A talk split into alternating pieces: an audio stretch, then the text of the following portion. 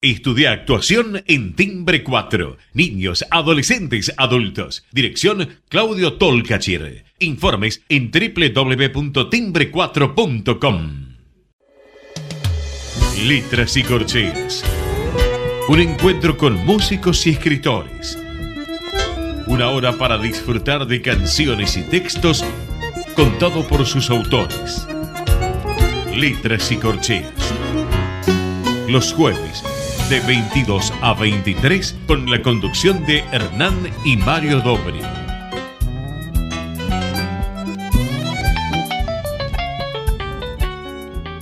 Buenas noches, bienvenidos a una nueva emisión de Letras y Corcheas. Hoy nos acompaña un músico, compositor y armonicista argentino que con su música ha sido un gran suceso, no solamente en la Argentina, sino también en el mundo. Hace poco tiempo ha estado de gira eh, por Europa. Mario, ¿qué nos podés contar de nuestro invitado de hoy? Buenas noches. El cuerpo simbra, la cintura se quiebra. Un eléctrico shock atraviesa la estampa del hombre músico que contorsiona su figura, que emite la exhalación quejumbrosa del sonido de su vientre ventricular, y todo su ser se transforma en música liberada, ritmo sonoro, conjunción armónica. Sus manos de paloma regalan a la visión dinámica del artilugio que muerde sus labios de rabia el hipnotizado reflujo de la música. El armonicista fluye a través del adminículo sonoro que lo posee y lo posesa. Todo su arte es estética de la danza instrumental de un pájaro en celo. Hoy en esta noche de jueves de letras y corteas nos visita una de las más altas expresiones artísticas de nuestro medio musical en lo que hace a la ejecución de la armónica. Buenas noches, Franco Luciani. Es un placer contar contigo en nuestro programa. ¿Qué tal? Buenas noches. Muchas gracias. Qué lindo, qué lindo eso. Me encantó es como un pájaro en celo. La verdad que cuando eh, las manos parecen, me parecían alas de paloma cuando tocas y parece que vuela y, tu cuerpo se contorsiona, que parece que todo tu cuerpo es sonoridad musical, ¿no? No solo el artilugio, como digo, que es la armónica. Eh, siendo la armónica, eh, el aparato musical más vendido del siglo pasado. Y debo decir de este, o sea, no hay instrumento musical más vendido que una armónica. Sin embargo, es un aparato casi desconocido. O sea, eh, todos los armonicistas causan extrañeza en el espectáculo, incluso para los mismos músicos, que les resulta extraño la armónica, y lo incorpora como algo extraño e insólito, ¿no? Insólito. Entonces, ¿qué es una armónica? Y además, ¿qué significa tocar una armónica? Bueno, una armónica, primero toda la presentación que has hecho es muy cierta, porque es así, tiene esa, contradicción. Eh, yo más diría que es un instrumento que es muy conocido, muy popular, por eso es lo que, lo que también bien decías del instrumento más vendido del mundo, pero a su vez lo que, lo que se desconoce es su faceta como un instrumento profesional. Digamos que, digamos, nadie, o prácticamente nadie desconoce una armónica. Y yo creo que a esa eh, es un instrumento que incluso eh, ya está en todos los géneros, muy abierto en muchos géneros musicales. Eh, yo, entre otros muchos colegas, es muy común hoy día escuchar el himno con la armónica, ya se ha instalado casi que la armónica es un instrumento para tocar el himno, entonces es muy popular. Pero lo que se desconoce es todo lo que puede dar el instrumento, por ende, eh, es poco el, bagaje histórico que hay como un instrumento profesional. Ahí es donde entra, como también bien destacás, incluso el desconocimiento dentro de la misma familia de la música profesional por eso un músico no le va a preguntar a nadie cómo funciona un clarinete o un piano, una guitarra, un violín, pero es muy común que a mí, incluso músicos profesionales, me digan, che, qué interesante esto de la armónica, pero contame un poco porque para mí la armónica es un juguete, vamos a decirlo así. Que también lo es, está bien que los instrumentos sean juguetes, son juguetes sanos. Pero bueno, tiene eso, es un instrumento muy popular, pero, pero prácticamente desconocido como un instrumento profesional y todo lo que puede dar. Y la armónica es un instrumento que tiene ya de por sí una característica única. Al menos seguramente de haber por ahí algún instrumento indígena, origen de algún lugar, quién sabe, que desconozcamos, pero dentro del mundo occidental o de nuestro mundo general, globalizado hoy, por ejemplo, es el único instrumento que, que, va para adentro, o sea, que se sopla y que se expira cuando, cuando se toca. De, viento ejecutado por boca, ¿no? Porque ahí está la familiaridad con el bandoneón y el acordeón, claro. Tienen que respirar, pero acá el que respira es uno. Entonces, es un instrumento muy particular ya desde ese lugar. Uno respira mediante el instrumento. Es un instrumento que, básicamente, para resumirlo, es una especie de pequeño órgano. De hecho, en inglés, eh, en muchos casos es en mouth organ, o sea, órgano de boca. Ya no se usa mucho esa expresión. Eh, y se supone que es un tercer paso a, primero, este órgano enorme de iglesia, que para hacer las procesiones se lo achica y se lo convierte en el bandoneón, que es un poco el bandoneón, el instrumento de procesión religiosa para poder sacarlo a la calle.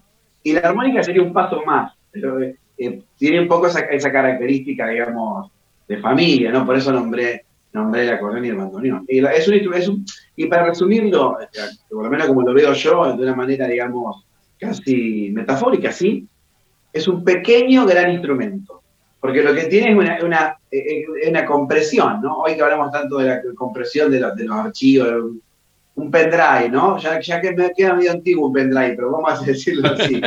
es un pequeño instrumento que, que, tiene resumido mucha información. Una armónica de tres o cuatro octavas tiene la misma nota que una flauta traversa o más. Ahora, en general, el, en la música popular, por decirlo, llamarla de alguna forma, la, armónica siempre fue el segundo instrumento en general del cantante. ¿Sí? Que hacía a un solo de armónica, algo, y lo incluía dentro de, sus, de sus temas sin ir más lejos, Gieco, Dylan y compañía, y, tantos otros que, han, que, han, utilizado la armónica y la han puesto en la música en la música popular. ¿Cuánto te costó a vos poder posicionarte como un armonicista? O sea, que el instrumento es ese.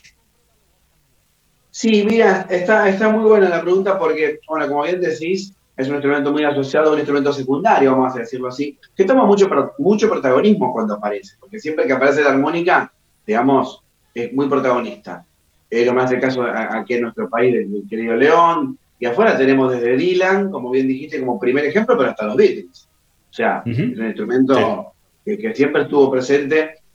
Eh, y, tiene una, tiene una otra contradicción, Estas cosas que tiene la armónica que es muy interesante porque a mí me ha pasado, digamos, esto de, ser un armonicista profesional, tiene a veces estas dos aristas de, yo me acuerdo que ni bien empezaba, era un pibe, y llegaba con la armónica y te decían que, que ¿qué, qué haces además de tocar la armónica? ¿Contás chistes?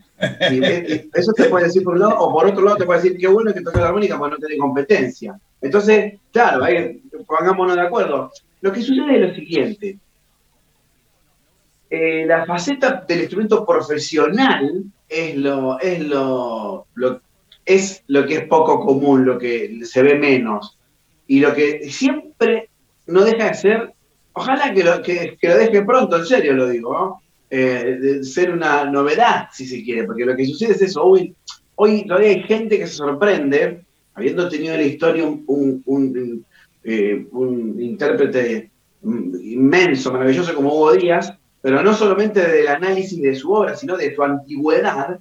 Hoy día todavía hay gente que dice, yo no sabía que se podía tocar eh, una samba, una chacarera o un tango con la armónica. Cuando eso, por suerte, en nuestro país, y a un nivel profesional, podemos decir que la armónica en Argentina tiene bastante historia, empezó en la, década de los 40, 50. Sin embargo, hoy puede seguir sonando, eh, eh, digamos, eh, si se quiere, exótico, ¿no? Pero bueno, eso es un poco lo que es la, armónica como un, como un instrumento profesional. Es cierto que no somos muchos, nosotros nos conocemos todos, yo conozco a todos mis colegas del mundo entero, los que vivimos y, hemos construido eh, eh, una carrera de artista con la armónica somos pocos. Lo que pasa es que es eso, se trata de eso, se trata de que la armónica es un instrumento. Un instrumento musical es un instrumento. Vale la redundancia, porque quiero decir, el instrumento traduce. No muchos usan eh, o se les ocurre usar o pueden usar la armónica como traductor, vamos a decirlo así. Pero es un, es un traductor maravilloso. Lo que llama la atención de lo que decís es que cuando aparece la armónica, especialmente en el rock, en el blues, eh, es, todos se quedan y, y, le da un colchón musical impresionante a la, a la, banda. Lo interesante es que no haya, a nadie se le haya ocurrido sumar un armonicista como el quinto de la banda, digo, por sacar el cuarteto de bajo, batería, segunda guitarra, como el quinto, dándole ese colchón tan, tan interesante. Bueno, pero eso está, es, si bien es muy cierto lo que decís, está cambiando muy de a poco. Mira, yo te voy a dar, por ejemplo, ejemplo, ejemplo, bueno, en mi caso mismo, si bien yo siempre fui un solista, pero la, armónica me ha llevado, por, lo menos a sumar en algunos momentos, en, determinadas situaciones, es un poco eso de, decir, de empezar a ver la armónica, eh, insisto, si bien soy un solista, eh, como un instrumento que se puede sumar como otro sesionista de un grupo. Eh, te voy a dar un ejemplo muy, muy interesante, que incluso también es interesante que es cómo la armónica va trascendiendo barreras un querido colega que conozco hace muchos años, español, que se llama Antonio Serrano, un gran, un gran armonicista, formó parte de la última banda de Paco de Lucía. O sea, Paco de Lucía en sus últimos 10 años a su banda cante, palmas, cajón, cantador, no el cante, obviamente guitarras, bajo, le subo una armónica. Y había una armónica cromática, no, no en todos los temas, pero en muchos temas, soleando a la par y con una guitarra. Flamenco estoy hablando. Entonces, eh, eh, se empiezan a dar un poco más esos casos, incluso a veces de, jugar a, la armónica en formaciones donde, por ejemplo, nuestra música argentina, ya digo, no como solista, puede sumarse a, un formato fijo, como bien decís, como si fuese un bandoneón, como si fuese un acordeón, o una misma música. Pero lo que pasa es que hay una cosa muy interesante, claro, está muy explotado y porque tiene mucho resto para eso, es un instrumento también muy solista, es un instrumento muy cantante. Y tiene mucho, mucho esa presencia. ¿no? Eh, no sé si hay una dificultad o no. Eh, en la escritura musical de la armónica, tiene algunas diferenciaciones con los otros, además de tener las notas comunes y todo de toda la música, pero tiene una escritura especial, diferente a los demás instrumentos. Eh, he visto que algunos arregladores importantes tienen dificultad de trasladar a la música de la armónica por desconocimiento la escritura de la armónica. Eso le provoca cierta dificultad, hay veces. ¿Te ocurrió este problema a vos? No, es que no, no. Lo que sucede con la armónica es que tal vez cambie esto y, sea diferente de acá a unos años, aunque ya el, cambio viene, siendo muy importante, ¿no? Pero es un, instrumento que recién ahora, recién ahora digo, no digo de ahora, digo de, un puñado de años, em, empieza a, en este lugar de solista, que no es nuevo, pero empieza a tener otra consideración tal vez desde lo académico. En nuestro país ha pasado y pasa en, el, Colegio de Música Popular de Avellaneda, hoy existe la cátedra de armónica. A mí, obviamente, me, la, ofrecieron hace unos años cuando se inauguró la cátedra, pero la verdad que yo no. Em, más allá de las, de las críticas y de los enojos de mi madre, docente de alma, que le hubiese encantado, yo no pude. Entonces, hay, un, hay, una, hay una serie de exalumnos míos, ¿no? Que dan clase ahí. Eso era algo prácticamente, si se quiere, bastante impensado. Entonces, se lo asocia mucho por ahí todavía, o ya mucho menos a un instrumento muy de oreja.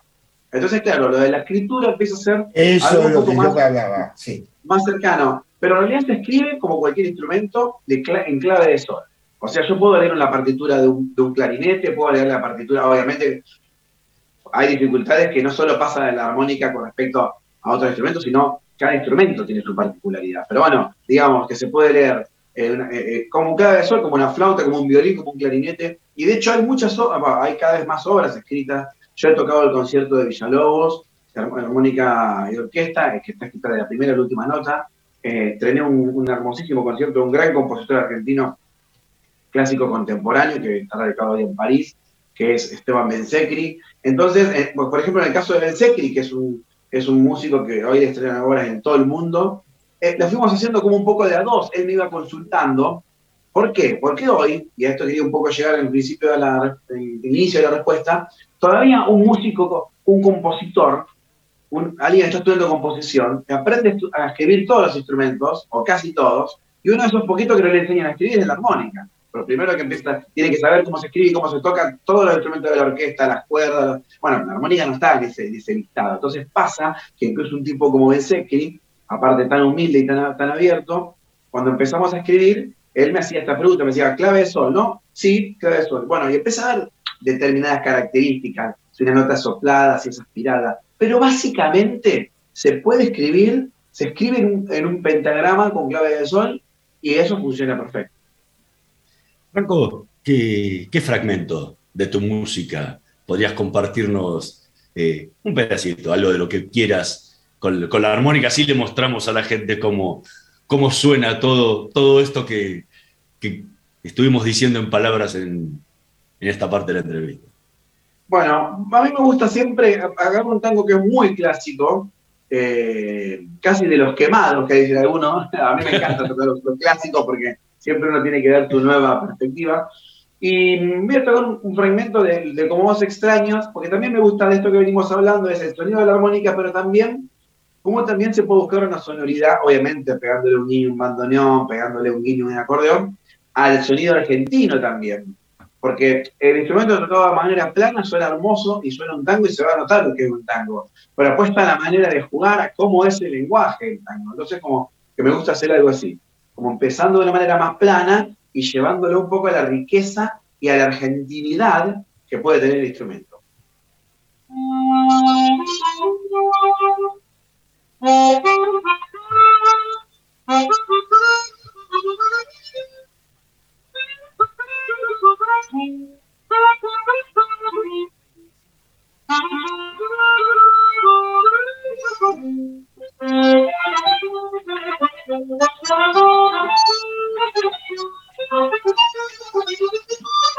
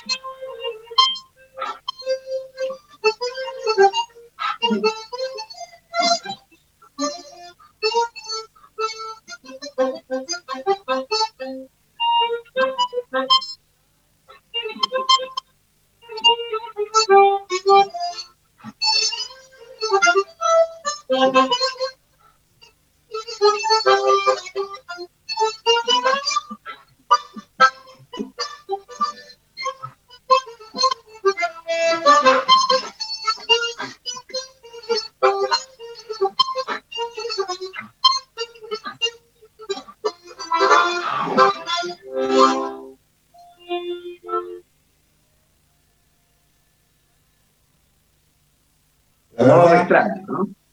Sí, pero... Perdón que, estoy, perdón que estoy moviendo la cámara. Ahí estoy, ahí estamos. Pero escuchándote y viéndote, porque hay dos partes de la, eh, de, la música acá, ¿no? Como pasa con algunos instrumentos, que es el escuchar y el ver, ¿no?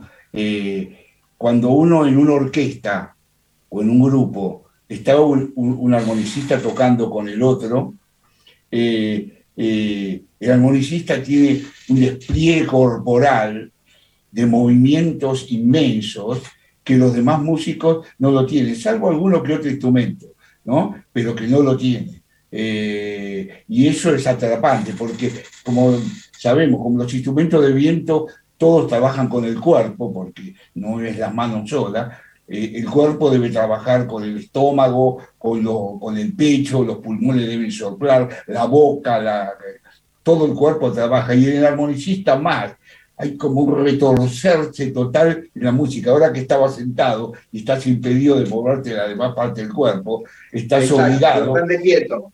Claro, pero estás obligado a mover la cabeza y las cosas que si vos te vieras, te darías cuenta de lo que te hablo. Cómo toda la expresividad fluye a través de tu cabeza y de tus movimientos. ¿no? Ahora, vos tocas una eh, armónica cromática, si no me equivoco, ¿no? Es una Honer en este caso no. En este caso es una Stop, que es una marca china. Mirá lo que te digo, los chinos y los japoneses están haciendo muchas cosas muy interesantes, pero, pero bueno, Horner, eh, marca alemana, no estoy, no estoy trabajando en este momento, pero he trabajado mucho tiempo para ellos. Eh, es como la, la, inventora. De hecho, era un relojero, Horner, allá por el 18, creo que 1850. Y ellos son los que inventaron la, base y el molde de lo que son hoy eh, las armónicas, eh, todos los ejemplos de las armónicas, ¿no? Y sí, es una armónica cromática, es una armónica que para decirlo de una manera, digamos, académica, no, o mejor dicho, no académica, la armónica cromática es un instrumento que ese botoncito que tiene al costado le da las notas, le da las teclas negras de un piano una armónica común y corriente, esta armónica que es la que más se vende, que hablamos del instrumento más vendido, la armónica diatónica, la que por ahí se toca más, más sencillamente, eh, incluso la de blues, aunque cambia de tonalidad, pero tomando de ejemplo la de do, tiene las teclas blancas de un piano. Es como que tenemos un piano con las teclas blancas. Algunas melodías se pueden hacer, y algunas muy bonitas, ¿no? Pero bueno, para, para la gran mayoría, la gran, el gran caudal, la gran cantidad de música del mundo, se necesitan las teclas negras, que son los bemoles y los sostenidos. Y esas teclas negras del piano, en la armónica se le suman con el botoncito del costado y eso es lo que le hace armónica cromática. Ahora, ¿cuál, es ¿cómo es la elección a la hora de elegir? No, una marca, ¿no? Sino una armónica. Eh, porque tenés algunas que, son trémolo, eh, otras que son mucho más grandes. Eh, o sea, diferentes tipos de armónica más allá de las cromáticas, como, como marcaste recién. ¿Cómo, cómo elegís qué, qué, tipo de armónica utilizar para, para cada pieza? Bueno, lo cierto es que a nivel, a nivel digamos, formato de armónica, o sea, o tipo de armónica, yo en su gran mayoría lo que hago es tocar con la cromática de dos, de dos de dos dimensiones, de, de 48 voces, que son 12 orificios, o de 64 voces, que son 16 orificios. De 3, de 3 octavas o de 4 octavas, digamos. Eh, eh, pero literalmente es eso, o de 48 notas o de 64 notas. Siendo el instrumento cromático, y digamos, y teniendo esas notas, esos dos, con, esos dos tipos de armónicas, yo te confieso que toco el 95% de la música. Pero, pero es cierto lo que decís, yo la armónica diatónica también, la armónica de blues, también la utilizo. Me gustan mucho unas, unas eh, determinadas afinaciones especiales que hace la marca Lee Oscar, para la cual estoy trabajando ahora en la armónica diatónica. Es una muy buena armónica, bueno, la, marca de, de, León. Pero que em, estas cosas sencillas que hablamos recién, que, que hace León por, por, su magia musical, uno escucha Canción para Carito, eh, eh, solo le pido Dios, son cosas sencillas, pero, pero muy fuertes, ¿no? Muy, muy presente, ¿no? Bueno, ese tipo de armónica yo lo utilizo. Sí, no importa. ¿Estamos sí, estamos conectados, sí. Bien, eh, la utilizo con determinadas afinaciones diferentes al blues, y también el blues me encanta. También utilizo a veces, hay armónicas trémolo, como bien dijiste, que vienen con sonidos de acordeón, armónicas más largas, son armónicas larguísimas así, de acordes, pero básicamente mi instrumento es, la armónica cromática. Y sí difieren los materiales, eh, el, material, la madera puede ser un poquito más cálida, hay, hay de cuerpo de plexiglas, de distintas aleaciones de metal. Lo cierto es que también el cuerpo es tan pequeño que no son grandes diferencias como se puede notar una guitarra, ¿no? Pero básicamente, yo con, te diré que con una armónica cromática puedo hacer la gran mayoría de todo lo que hago, pero bueno, me gusta cambiar por sonoridades y, por tamaños. Estamos conversando con Franco Luciani. Vamos a hacer una pequeña pausa. En un minutito más volvemos con más letras y corcheas. No se vayan.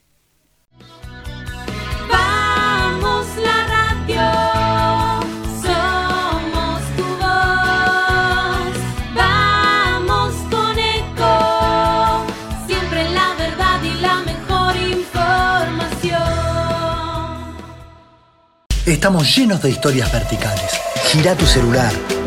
En Catamarca tenés algo distinto para contar. Gira, gira, no te pierdas de nada. Vení a contar una historia distinta.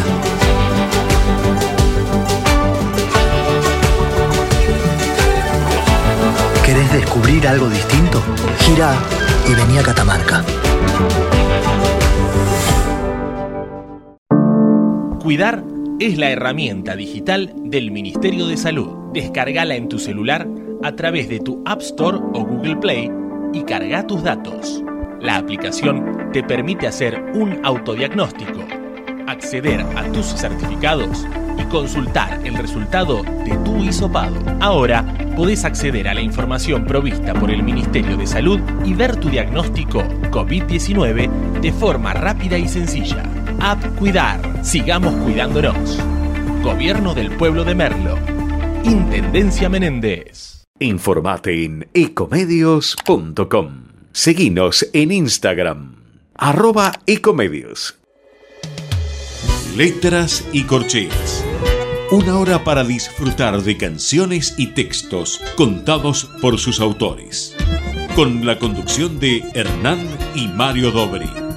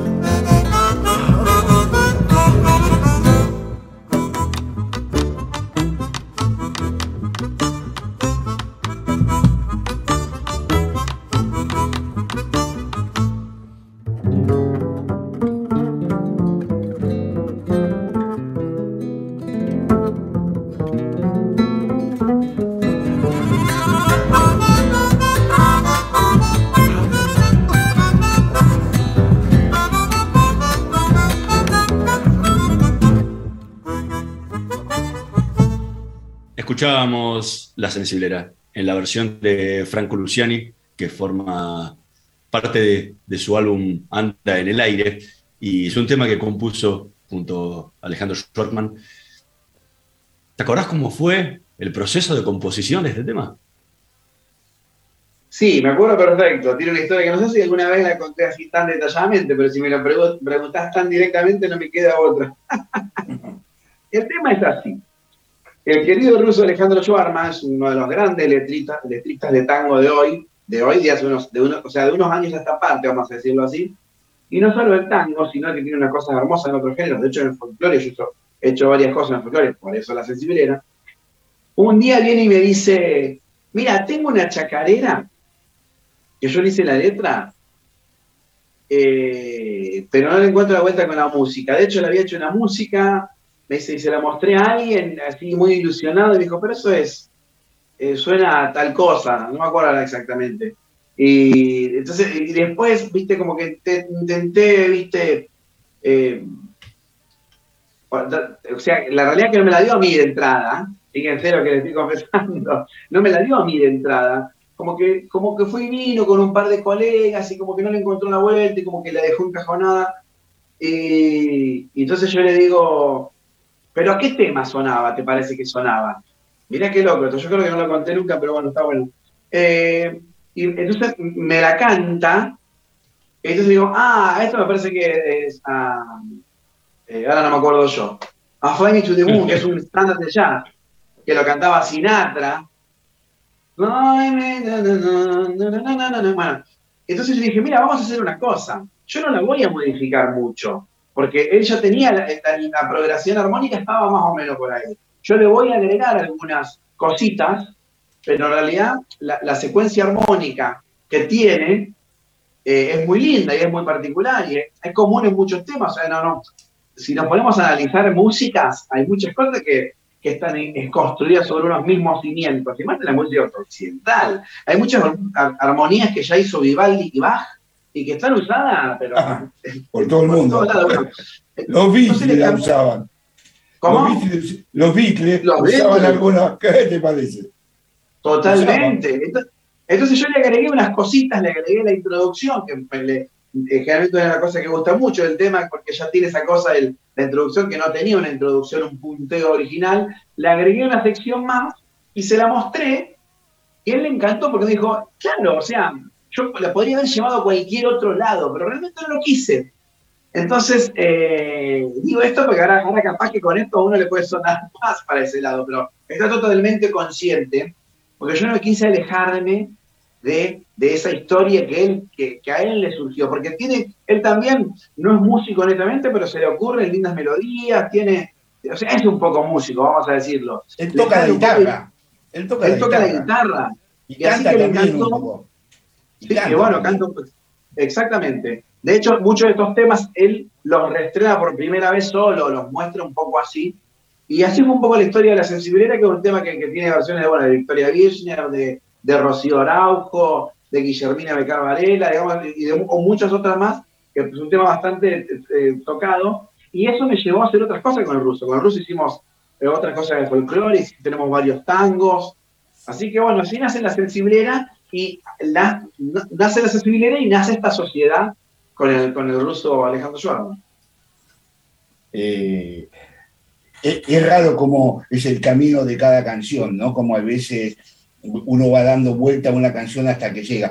Vos, vos sabés que muchas veces los letristas, porque a veces yo he discutido con muchos letristas, porque dicen, yo soy letrista de tango. No, no, no existen letristas de tango, ni existen letristas de folclore.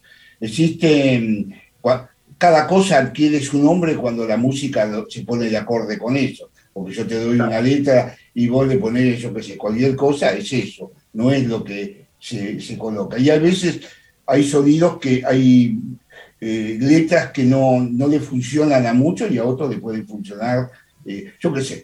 eh, Beethoven agarró un poema que era el himno, el himno a la alegría de Schiller, que no era para nada letra de nada, y mira lo que hizo, ¿no? Hizo un vagón de música. Así que Sí, sí. las letras, la música está acordada por eso. Eh, ahora, eh, quería hacerte algunas preguntas sobre la armónica. ¿Qué significa, para ver cómo se toca, bloqueo de lengua o eh, el labio fruncido para tocar la nota precisa en la música, en la armónica? Bueno, básicamente la armónica tiene dos maneras de tocarse, y más que todo la, no, la, la diatónica también, tanto la, la diatónica como la cromática. Uno es una nota sola y otro es empezar a combinar con otra apertura de la boca. ¿Qué quiere decir? Yo tengo la armónica acá, el permiso, trato de no moverme mucho porque parece que me muevo cambia un poco la luz, pero bueno. Estamos llegando, estamos llegando a lo que tu madre quería que fuera profesor. Te queremos Es que soy un poco. es que soy un poco. Es más, estoy recibido de Maestro Nacional de Música yo, de hecho. Además de iba a preguntarte, vos sos baterista. Yo, yo soy baterista y percusionista. Y apareciste. Eh, batería y percusión sinfónica incluso, no solo popular. Siempre sí. estudié batería y percusión popular, pero también estudié percusión sinfónica, percusión de orquesta, timbales, placas, para eh, lo que se llama la batería de orquesta, que es el redoblante por un lado, los platillos de entrechoque por el otro, el triángulo, las castañuelas, el tambor vasco, de todo. Eh, y bueno, y soy maestro nacional de música con esa especialidad. O sea que no le he fallado a mi madre, lo que pasa es que no he ejercido y no, y no, agarré la, la oferta de, de, Avellaneda. Pero soy, soy, soy bastante docente. Hoy casi no doy clases, doy clases muy puntuales. Eh, no, no, es, no es mi, no es, no es donde digamos, derivo la energía, pero soy un tipo que puedo aplicar y entiendo cada nota que toco. La armónica tiene estos orificios, eh, digamos que cada uno de estos son una nota soplada y una nota aspirada. En realidad son dos notas sopladas, porque una con botón y otra sin botón, y dos notas aspiradas, una con botón y otra sin botón. Digamos, por cada orificio uno tiene cuatro notas. Pero más allá de eso, uno puede tocar cada una de esas notas sola de punta. O sea, con la, la, punta de la boca como quien silba, ¿no? Voy a volver a hacer el ejemplo de, de como os extraño. Yo puedo hacer.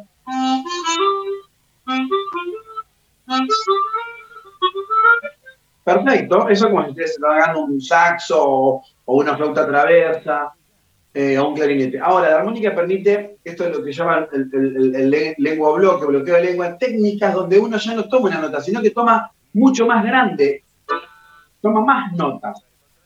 Y trabajando con la lengua puede hacer muchas cosas. Puede ser, por ejemplo, una octava, o sea, tomar un margen grande y, y tocar solo los extremos, tapando todo lo del medio. Entonces, ya en vez de hacer esto, o esto, perdón, o esto, hago las dos cosas a la vez.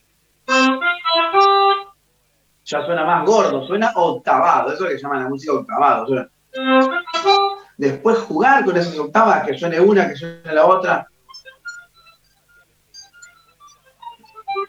Son todas técnicas que enriquece mucho el instrumento. Claro, si fuese solo tocar de punta, puede ser. Hay mucha gente que se dedica a eso. Un grande, un grande de, la armónica y de la historia del jazz, incluso Toots Telemann, tocaba prácticamente todo de punta. Son técnicas. Y en la armónica se puede usar más esto. Entonces hay mucho trabajo de no solo tocar de punta, sino de la boca abierta, y un trabajo de lengua, así, literal, donde uno va, va cambiando los sonidos. Ya empieza a ser como que en vez de tocar eh, voy a hacer bien, bien claro esto, en vez de tocar en un piano con una mano, un dedo así, empieza a usar toda la mano. Entonces, eso, ahí ya requiere abrir la boca y usar la lengua. Eso decía el, el lengua bloque, el labio y demás. Eso, eso, es muy interesante. ¿eh? Estas son las cosas que mucha gente se desayuna y dice, wow, no sabía. Yo pensé que una armónica era... bueno, eso también es una armónica, pero es una parte muy...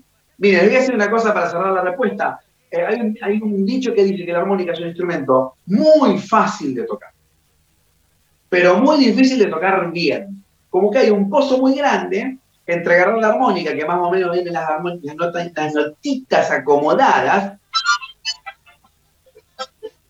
no, no le agarra ninguna, y de ahí a realmente desarrollar el instrumento hay, como un bache muy grande. Y ahí están todas estas técnicas y estas complejidades. Ahora, has hecho trabajos propios en, tus, en tu discografía eh, como solista y, y últimamente, eh, por el cual recibiste el, el- el premio Gardel, tocaste con Pepe Colangelo y, y- y trabajaron un disco muy, muy interesante, del que en algún momento escuché que iban a, a ver una posibilidad de, de una segunda etapa, una segunda fase. Eh, ¿En qué quedó ese trabajo con Pepe? No, con Pepe estamos tocando mucho ahora. Estamos en un momento que estamos tocando bastante. Estuvimos en Río Cuarto hace muy poquito. Vamos a estar en el Festival de la Falda, es el festival más antiguo del tango también. Un festival que tiene casi 40 años. Eh, bueno, eh, venimos tocando, o sea, estamos en actividad eh, plena con, con el Pepe ahora, presentando Tango Improvisado, que es este disco que, que bien nombraba, que se ganó el Gardel del año 2021. Un disco que nos dio muchas alegrías, por suerte, porque veníamos tristes en el sentido de que nosotros lo grabamos, por suerte pudimos, pero al mes arrancó la cuarentena. Entonces todo el plan que nosotros teníamos se nos trunca. Eh, entonces estuvimos como todo ese año y medio o dos esperando, pero bueno, el disco salió primero digital, después salió físico, salió físico, digamos, es algo que hoy no todos los músicos están, decidiendo, pero nosotros sí. Y a partir de ahí venimos haciendo un montón de cosas y, y trabajando muchísimo. Eh, yo creo que es muy probable, no sé, no sé para cuándo la edición también, pero es muy probable que, que incluso no dentro de mucho tiempo nos juntemos a grabar otro puñado de tango de la misma manera. Eh, yo lo veo muy posible, ya que, ya que, que- que lo, citaba recién. Pero al momento estamos a full con el repertorio de tango improvisado. Vamos sumando uno, un tango por aquí una vez, otro tango por acá. Entonces ya en las pruebas de sonido, después podría tocar otros tangos con los muchachos, aparte con Leonardo Anderson y con, Pablo Mota, que, que sigan a, a donde vayas. Eh, eh, y se va, se va generando así un nuevo repertorio. Es muy probable. Pero bueno, al momento el tango improvisado está totalmente activo y, y estamos los dos disfrutándolo muchísimo. El maestro está muy contento. Eh, la otra vez me lo decía en una gira. La, dice, la verdad que es, algo, es algo que hace unos años yo no hubiese pensado. Que Él nunca se había ganado un Gardel, por ejemplo.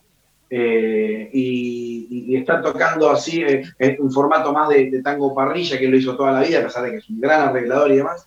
Y toda la actividad. Y yo, por un lado, ¿qué te voy a contar? Es un- estar tocando con Colangelo, que siempre fue un ídolo y lo es, de las grabaciones de Julio Sosa, de las grabaciones de Hugo Díaz, de las grabaciones del último pianista de Troilo. Son esos regalos lindos que, que uno le da a la vida, aparte de que el maestro es un libro abierto y, es una masterclass, esto todo lo decía el otro día, incluso los camarines, las cosas que, que te, que te cuenta, sus vivencias, ¿no? Porque empezó tan joven, eh, por eso, por eso eh, hoy puede contar todo lo que cuenta.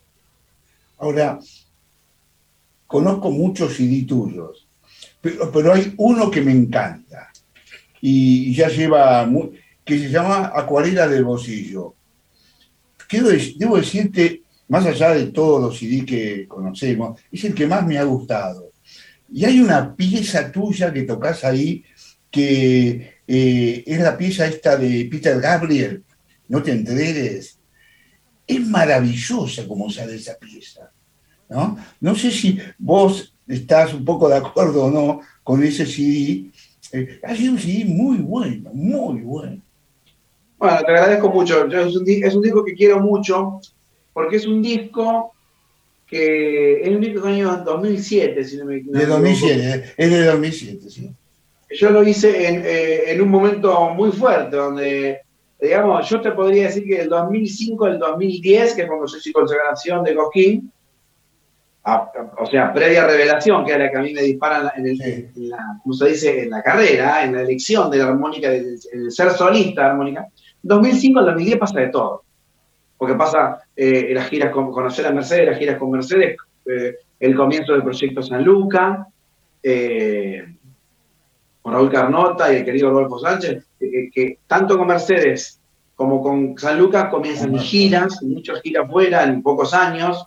Entre el 2008 y el 2010 yo viajé a, a- creo que 2011, también contemos un poquito más, viajé a, a Canadá, a Estados Unidos, a Europa, a Shanghái, bueno, con, con, con la cantante eh, Verona de Bailión, también todos, todos de esa misma época, que empieza con el, el, revel- el Revelación Cosquín, de, perdón, Clarín del 2005 al 2010, y, y podemos decir que el primer disco que yo hago, si bien ya había hecho la musa, y Armónica y Tango con Daniel Gottfried, eh, un disco que también quiero muchísimo esa época, el primer eh, eh, disco así ya aquí en Buenos Aires, con otra edición y demás, con un formato de grupo, que es un formato que siempre me gustó y que mantuve siempre, se da con acuarelas de bolsillo. Y yo con acuarelas de bolsillo, insisto, si bien también lo adelanté con Armusa, con Armusa termino de, de- de, por lo menos en ese disco, de decir, bueno, es- yo soy un poco esto. Después no sé qué pasará con discos más puntuales de tango, más puntuales de folclore, más puntuales de otra cosa. Pero yo soy un poco esto. ¿Qué es eso? Es acuarela de bolsillo. ¿Qué es acuarela de bolsillo? Todos los paisajes sonoros de la Argentina, todos. Porque está el chamamé más maceta, está la canción del litoral, está la samba, la chacarera, obviamente, está el tango, está Piazzolla, todo eso está. Está la puñalada, incluso, tocaste, la puñalada, tocaste eh, un Sí, tema tuyo, canalla, puñalada, 9 de julio, Violentango. Eh, 7 de ejemplo, abril estamos tocaste. con 9 de julio, Violentango, que es, una, es el tango tradicional, clásico, y, y, y Piazzolla, o sea, justamente y, y tocaste una samba con la 7 de abril, una tamba, la 7 de abril. la primera samba del mundo. Totalmente. Y no sé si es el primer disco donde grabo un tema mío, que es el canalla. Canalla. No sé si encima de eso. Empe- empezaste con el canalla. Exactamente. Y, y el, el bonus track son dos. Uno, un hermoso concierto que hicimos con el queridísimo León Gieco. Bueno, ya lo nombramos varias veces en la nota que él, hacía en el Teatro Ópera. En uno fueron cinco o seis Teatro Ópera repleto, una, una, experiencia hermosa. Hacía como una introducción a la armónica y me invitaba a mí, le invitaba a Fabricio Rodríguez, también querido colega. Y él decía, esto para que ustedes vean que yo no toco la armónica.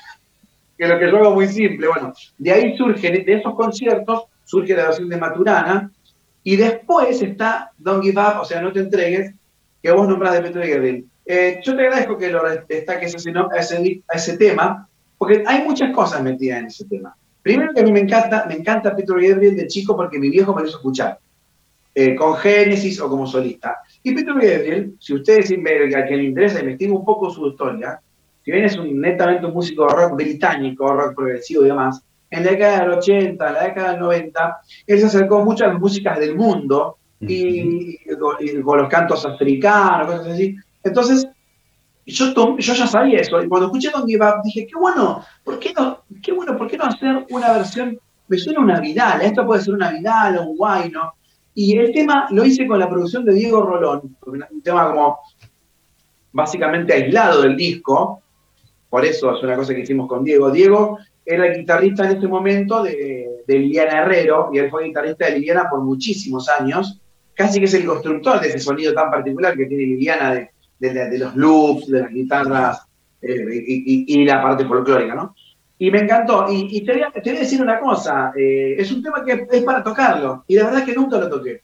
Creo que lo toqué en la presentación nada más, porque uno en la presentación en general presenta el disco. Pero no es un tema que me haya acompañado. Eh, pero, pero hay una cosa. Yo tengo ganas de seguir con esta, con esta idea de, de tomar esos temas y muchos hay de Peter Gabriel y también para retomar este Don't Give Up. Pero es un disco que quiero mucho, así que me alegro que, que te lo, lo traigas a colación porque es un disco que lo hice con mucho amor. Eh, y bueno, ¿cómo pasa el tiempo? Porque ya es un disco de 15 años. 15 años. Nada más y nada menos. ¿Qué ca- Vamos a tener que ¿Y hacer la fiesta de cambió?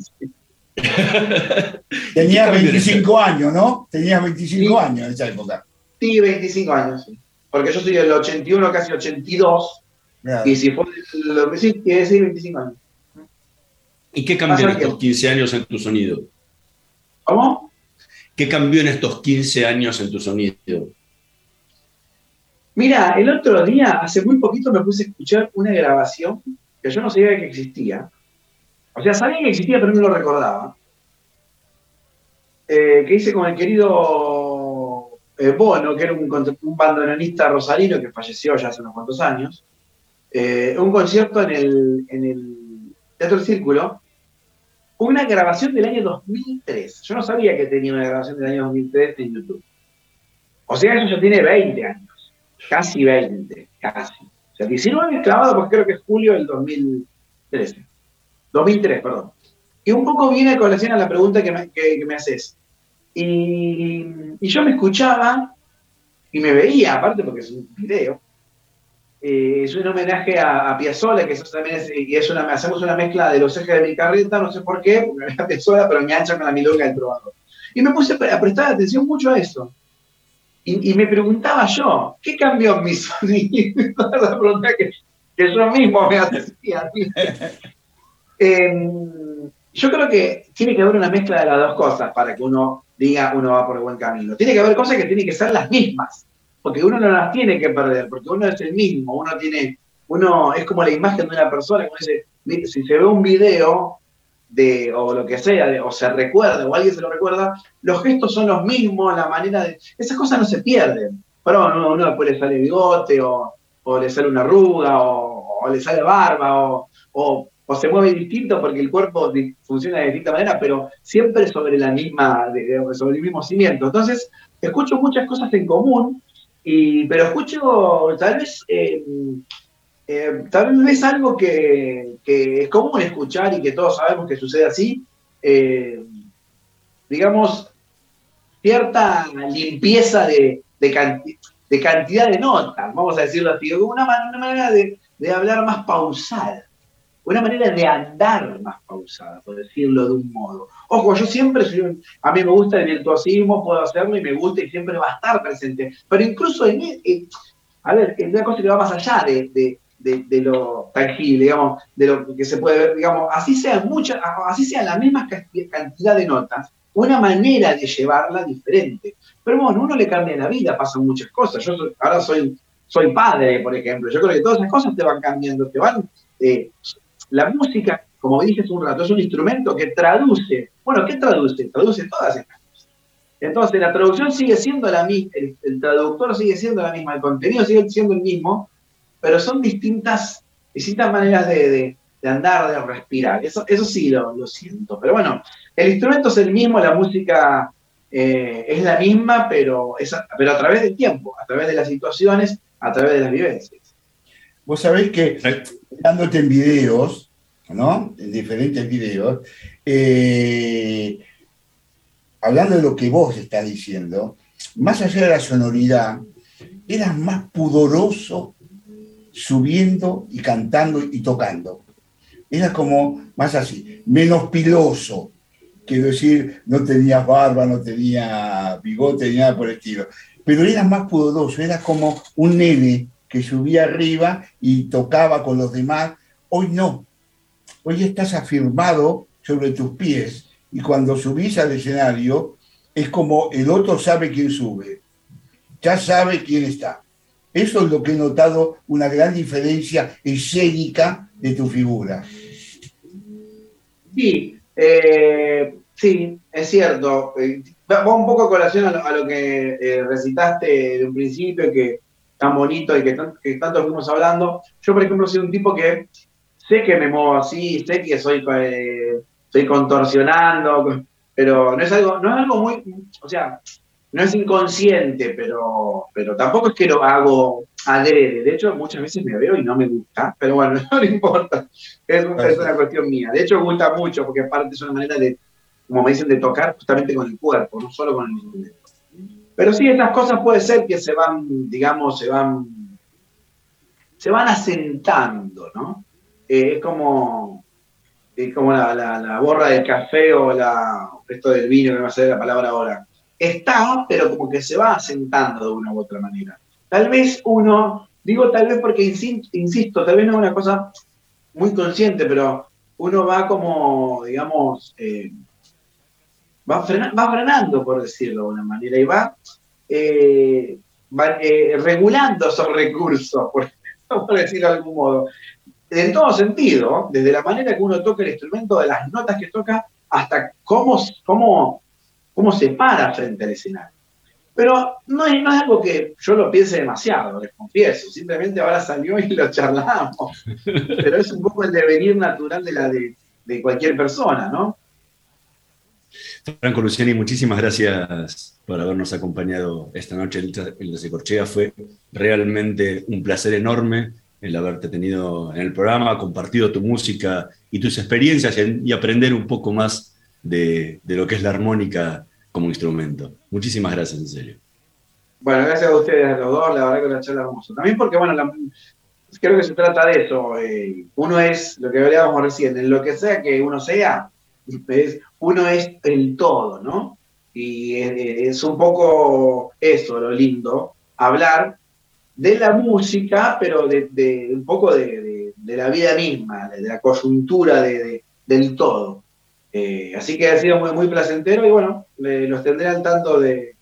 Igual me alegra, sé que está muy al tanto, pero lo tendré al tanto de, todas las cosas nuevas que esté haciendo, de mis nuevas aventuras y de los recorridos. Bueno, muchísimas gracias. La verdad que es un gusto tenerte aquí.